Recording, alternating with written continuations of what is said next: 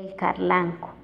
Era vez y vez una cabra muy mujer de bien, que tenía tres chivitas que había criado muy bien y metiditas en su casa.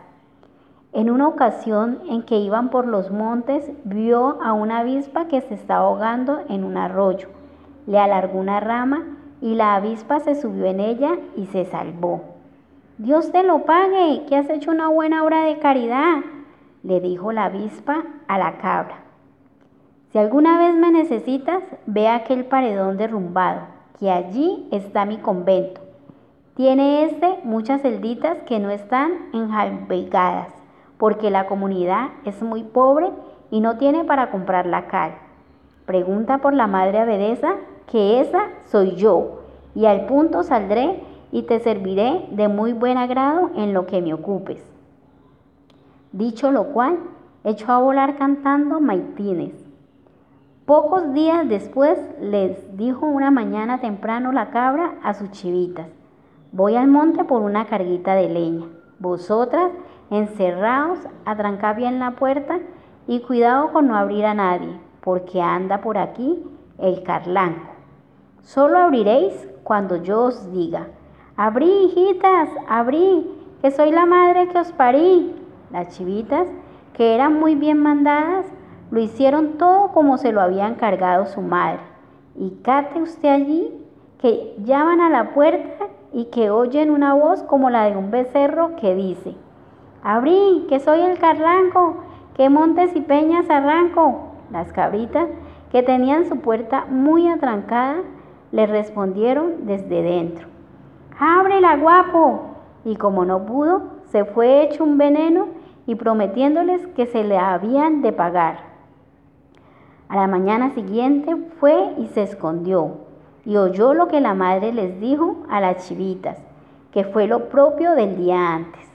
A la tarde se vino muy dequedito y remendado la voz de la cabra se puso a decir, abrí, hijitas, abrí, que soy la madre que os parí. Las chivitas, que creyeron que era su madre, fueron y abrieron la puerta y vieron que era el mismísimo Carlanco en propia persona. Echaron a correr y se subieron por una escalera al sobrado y la tiraron tras sí, de manera que el Carlanco no pudo subir. Este, enrabiado, cerró la puerta y se puso a dar vueltas por la estancia, pegando unos bufidos y dando unos resoplidos que a los pobres cabritas se les elevaba la sangre en las venas. Llegó en esto su madre, que les dijo, Abrí, hijitas, abrí, que soy la madre que os parí. Ellas, desde su sobrado, le gritaron que no podían porque estaba allí el carlanco. Entonces la cabrita soltó su carguita de leña y como las cabras son tan ligeras, se puso más pronto que la luz en el convento de las avispas y llamó. ¿Quién es? preguntó la tornera. Madre, soy una cabrita para servir a usted. ¿Una cabrita aquí, en este convento de avispas descalzas y recoletas? Vaya, ni por pienso. Pasa tu camino y Dios te ayude, dijo la tornera. Llame usted a la madre abedesa, que traigo prisa, dijo la cabrita. Si no voy por el abajaruco que le vi al venir por acá.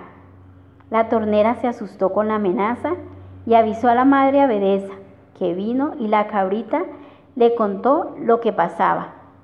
Voy a socorrerte, cabrita, de buen corazón, le dijo. Vamos a tu casa. Cuando llegaron, se coló la avispa por el agujero de la llave y se puso a picar al carlanco, ya en los ojos, ya en las narices, de manera que lo desatento y echó a correr que echaba incendios y yo pasé por la cabreriza y allí me dieron dos quesos, uno para mí y el otro para el que escuchare acuesto.